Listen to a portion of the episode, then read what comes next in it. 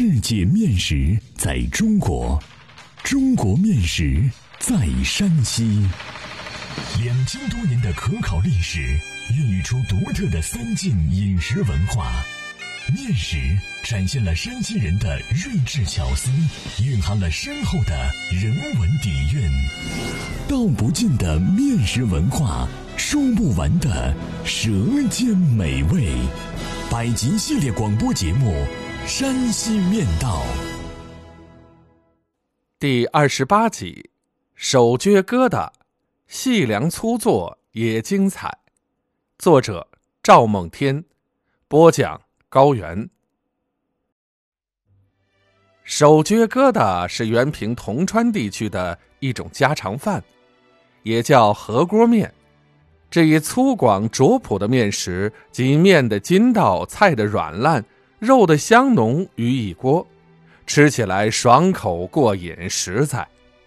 虽登不得大雅之堂，但其面菜结合、荤素皆宜、口味丰富的特点，极富地域特色，深受农家的喜爱。铜川位于原平市的东部，与五台、定襄接壤。是典型的黄土高原丘陵地貌，以盛产酥梨闻名遐迩。铜川人勤劳朴实，素有生活节俭的传统美德，还以富有逆向思维的智慧著称。铜川人饮食不上奢华，但家常饮食的烹饪方法丰富多变，不拘一格。在面食的制作上，足具一面百做、百面百吃的高超技艺。手撅疙瘩从烹饪理念上就技高一筹。手撅疙瘩这一面食，看品相其貌不扬，极为粗制滥造，但其背弃精工细作的烹饪原则，以反其道而行之的背理进行烹制。取得颠覆性效果非同一般，给人一种震撼，让人印象深刻。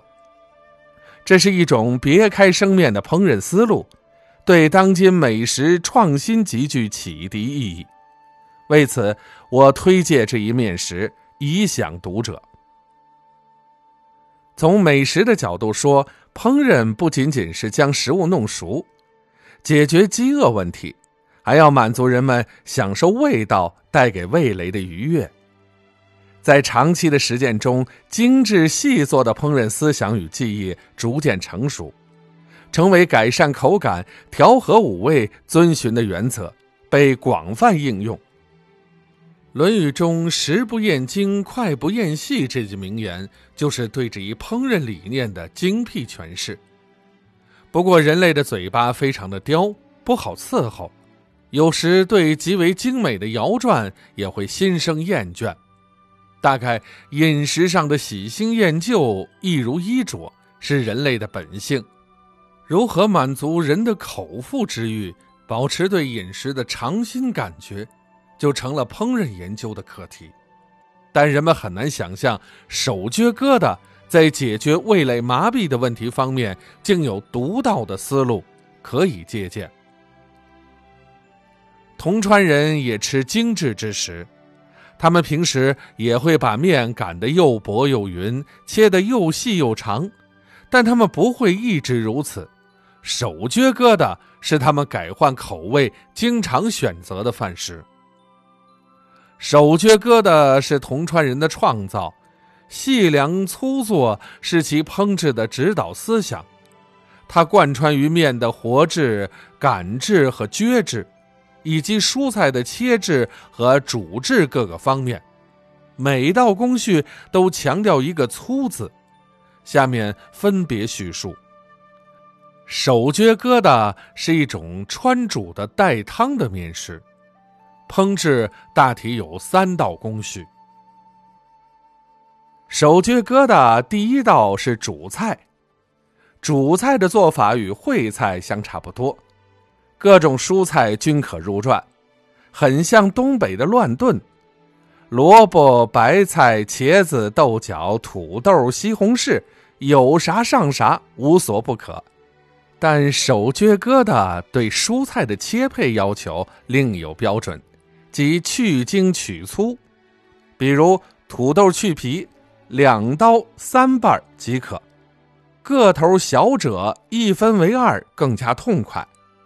萝卜切丝儿、切棒随意，不需要多么均匀。白菜下刀可横可竖，刀具有大有小才是自然。豆角去筋折断，或长或短均可。肉的处理，切成块状吃得过瘾。菜中加上豆腐丸子，阵容那就更加豪华。煮菜之前，先要炒制，炒时需要花椒、大料、葱、姜、蒜调味儿。炒制完毕，加水炖煮，不需废话。第二道工序是和面和擀面，趁锅中蔬菜煮制之际，着手和面。面团和得不宜太硬，略软为好，为的是揪撅时保持弹性。